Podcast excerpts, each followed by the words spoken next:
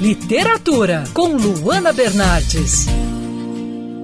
A nova adaptação do filme Adoráveis Mulheres chega no cinema esse mês.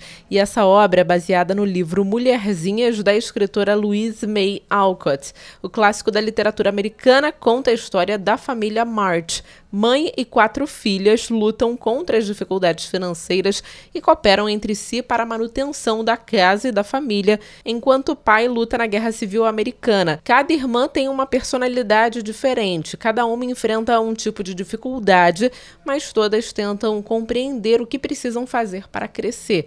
A Joe, sem dúvida, é a minha personagem favorita dessa história. Dona de uma personalidade forte, ela mostra que as mulheres podem sim fazer muita coisa. Corajosa, ela vence todas as barreiras e acaba fazendo tudo de um jeito próprio.